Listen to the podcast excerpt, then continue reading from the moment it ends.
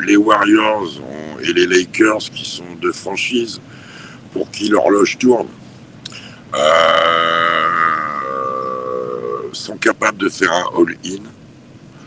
Euh, parce que parce que je trouve que les effectifs ont été bien construits cette année.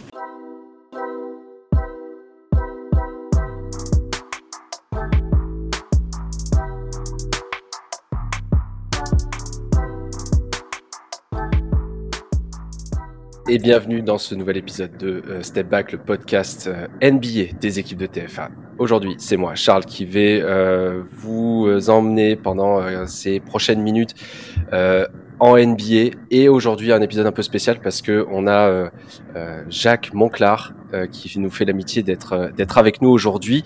Bonjour Jacques, comment allez-vous? Bonjour, eh ben, je vais très bien, merci. J'espère que tout le monde va bien et se prépare à cette ouverture de saison. Exactement, parce que dans quelques jours, c'est le début de la saison régulière 2023-2024 de la NBA. Il y a plein de changements. Euh, ma première question, euh, Jacques, elle est, elle est assez simple. Euh, chaque année, on se dit, ah, je suis assez impatient de cette saison. il y a plein de, il y a plein de nouvelles choses, etc. Mais j'ai l'impression que cette année, avec euh, tous les changements qu'il y a pu y avoir, avec l'introduction aussi de, nouvelles compétitions au sein de la NBA, avec la NBA Cup, euh, les mouvements des très gros joueurs, Bradley Bill, euh, Damien Lillard, est-ce que cette saison NBA est pas un petit peu particulière par rapport à celle de ces dernières années? Bah, Elle est surtout un peu folle à l'ouest parce que le niveau est incroyable. Elle est euh, marquée par le départ de Damien Lillard de l'Ouest pour aller à Milwaukee et clairement euh, c'est un move euh, important parce que Milwaukee joue la continuité en enlevant une des pièces de son trio majeur autour de Giannis Antetokounmpo. Les Warriors et les Lakers qui sont deux franchises pour qui l'horloge tourne euh, sont capables de faire un all-in euh, parce que parce que je trouve que les effectifs ont été bien construits cette année. Même quand on perd Jordan Poole, on peut euh, avoir un effectif presque plus équilibré que la saison précédente, en tout cas à mon sens plus fort. Les Lakers, pareil, depuis février, ils travaillent bien, les ajustements sont bons. le Brown, tic-tac, tic-tac. Anthony Davis aussi. Donc c'est intéressant. Euh, Denver va subir le départ de Bruce Brown, mais je trouve que dans la pré-saison, on voit apparaître des, des gars qui peuvent avoir un rôle aussi dans le registre. Et c'est intéressant ce qui va être proposé une fois que Jokic sera sur son rythme de troisième. Puis il y a l'énigme des Suns. Voilà.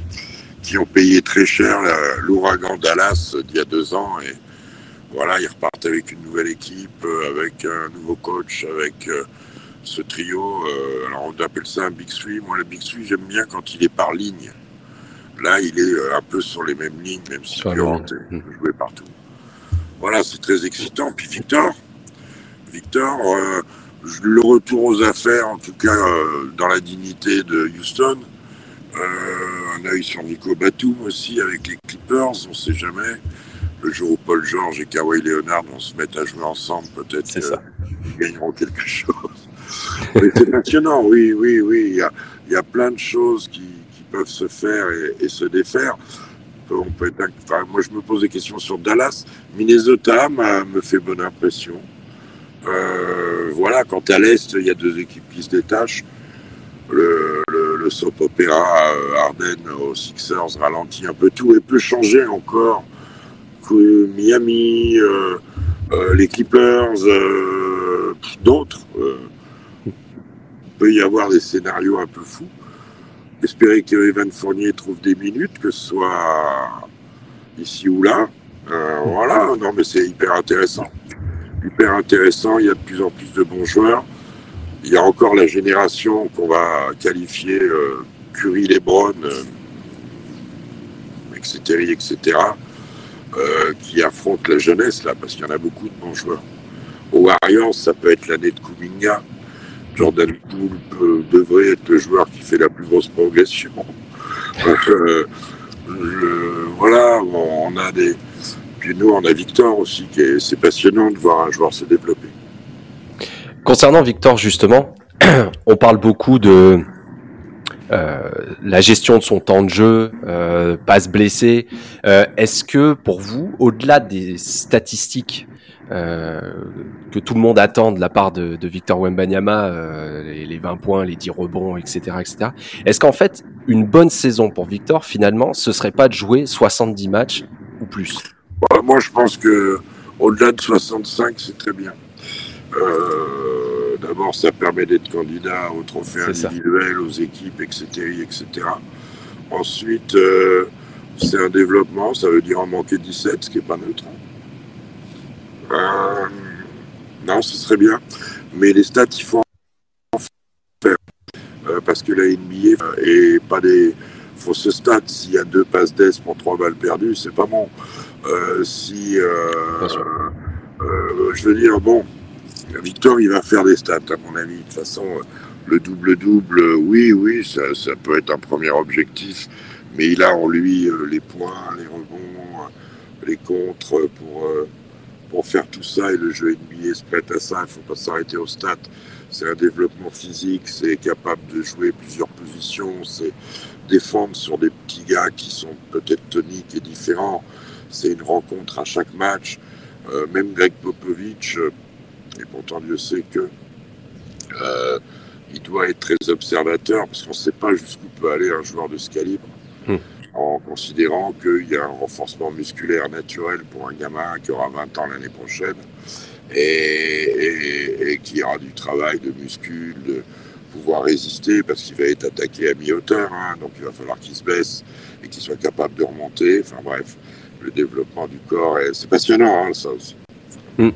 Il a déjà montré, hein, déjà les 6-7 kilos qu'il a pris, déjà on, on, sent, ça se voit déjà au niveau des épaules. De toute façon, il y en a naturellement du poids qui arrive à 20 ans. Surtout que Victor n'a pas un développement, euh, un morphotype de mec qui est formé depuis longtemps. Il est longiligne, il a de fines. voilà, il faut qu'il se renforce bien de partout, mais il est tonique, il fait des petits pas. Euh, et avec des grands pieds, c'est jamais facile de faire des petits pas. Euh, non, il est doué, il est doué, il est merveilleusement doué. Et son utilisation, pour le moment, on a vu beaucoup, euh, on l'a vu beaucoup au final, euh, plus au périmètre, plutôt qu'utilisé euh, bah, en, poste, en, poste, 4 ou en poste 5. Est-ce que c'est ce qu'il a préfiguré libre, hein. Un 4 point forward, Draymond Green, il monte la balle, Boris Diaw, il monte la balle. Le 4 est devenu un poste au large qui peut aller dedans. Je crois que c'est son truc. Après, on raisonne en attaque, mais il faut raisonner en défense aussi. Surtout avec sa taille. C'est plutôt, euh, c'est aussi là où on l'attend, euh, effectivement. Euh, Alors il peut slider, mais est-ce qu'il ne sera pas plus utile en protection? Ça, c'est le boulot de Greg Popovic d'installer, d'utiliser sa capacité à faire des contres et de pouvoir faire des passages en 5 aussi, parce que les joueurs changent beaucoup. pouvoir faire tout ça. Voilà. Voilà, voilà. Dimanche matin, on était, j'étais à Beansport pour le petit déj de euh, NBA avec euh, Marie, Patrux, avec Rémi Reverchon et Chris Singleton. On a parlé évidemment de la conférence Ouest qui était un véritable Far West. Et quand on vous écoute depuis le début, bah, en fait, on se rend bien compte qu'à l'Ouest, euh, c'est très compliqué de dégager euh, un, un, top 8, voire même plus. À l'Est, par contre, au-delà de Milwaukee et Boston, euh, j'ai l'impression que derrière c'est un petit peu, euh, un petit peu plus flou au final. Euh, derrière ce duo, je vais mettre les, Sixers à part parce que James Harden, on ne sait pas trop ce que ça peut, ce que ça va donner, s'il va rester ou pas, et ça peut conditionner à mon avis le reste de la saison. Quelles sont les équipes qui, pour vous, peuvent accrocher les, la, la, la, la 3 et 4e place? Bon, ben, il y en a un paquet, de la troisième à la dixième. Euh, je pense que Cleveland, les, les Knicks, euh, les Pacers. Euh, alors on oublie Miami parce qu'en saison régulière, mais bon, la valeur de l'équipe, elle est là. J'aurais déjà donné 4, c'est ces six-là qui font les, les, playoffs. Mais les Nets vont pas être mal. Le Magic peut être une bonne surprise. Atlanta sera dans le coin aussi. Hmm. Chicago sera dans le coin aussi. Non, l'incertitude, elle est alors peut-être euh, moins clinquante, mais elle est aussi totale euh, à, l'Est. Et au-delà des deux premiers, je dirais même que c'est pire. Et les Knicks cette saison Comment vous les, comment vous les voyez, vos Knicks? Je viens de vous le dire, là. Ils sont là à la lutte entre 3 et 10. Alors, si on font les playoffs directs, très bien. Si on passe un tour direct, très bien. Je ne vois pas cette équipe-là aller plus loin que ce qu'elle fait en ce moment. Donc, euh, c'est un basket, hein, c'est basket de gaucher, du 1 contre 1. Mais là aussi, ils sont capables de faire des boulets Ardennes, j'en sais rien. Euh, ce ne serait pas dans la structure Thibaudot. Euh, les Knicks. Les Nets vont être sympas aussi, ils sont un peu faibles à l'intérieur, mais ils ont beaucoup de bons joueurs. Hum. Cleveland va, devrait être pas mal aussi. L'année dernière, ils ont pris un coup sur la tête justement contre les Knicks, mais mais euh, c'est un peu euh, do parce que j'ai l'impression que Mitchell s'éternisera pas. On va jeter un œil sur Bilal, Koulibaly aussi, euh, ah, dans une équipe qui peut par moment bien jouer. Euh, Boston est intéressant parce que est-ce que Porzingis lui aussi, comme Anthony Davis de l'autre côté, va faire une vraie saison complète? Je pense que c'est important mm. pour l'avenir des équipes parce que Milwaukee et Boston ont donné des joueurs quand même pour en récupérer, donc ils se sont affaiblis sur la Robert Williams, qui te manquait quand même à Boston. Enfin, Marcus Smart est parti, c'est un peu une page tournée, l'arrivée de Joe Holiday, Porzingis, euh, ce qui va être demandé à Tatum et Brown en termes de leadership, euh, voir si Matsula est vraiment l'homme de la situation. Euh, ils ont un rendez-vous aussi, donc c'est intéressant. Euh, elle est très riche, l'actu. Euh, et Miami, un éternel trublion qui sort au moment où on l'attend le moins. Pour, euh, pour terminer, pour, vous, pour, pour clôturer tout ça, votre favori pour cette saison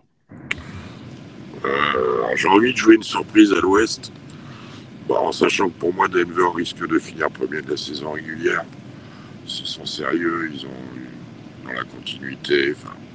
Mais j'ai envie de jouer les Warriors à l'ouest et euh, de l'autre côté entre Celtics et, Bucks il y a l'air d'avoir un monde avec les autres pour l'instant euh, s'il n'y a pas de blessure.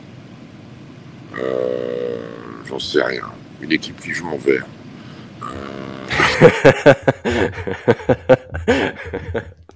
ok, ok. On laissera l'interprétation à chacun euh, de choisir l'équipe en vert du coup. Bon, eh ben, écoutez, merci beaucoup Jacques. On va pas vous déranger plus longtemps euh, et on a hâte de vous retrouver euh, à partir de lundi. Hein, je crois que le premier NBA Extra c'est lundi pour les, les, previews. Et ça doit être midi et demi parce qu'il durera une heure. Et oui, Exactement, il va durer une heure, donc on a, on a, on a bien hâte que cette, que cette saison redémarre et de vous revoir aussi sur les, sur les antennes de, de Bein Sport. Merci à vous tous de nous avoir suivis et on se retrouve très vite pour un nouveau podcast euh, NBA sur les antennes de TF1. Ciao. Au revoir, merci.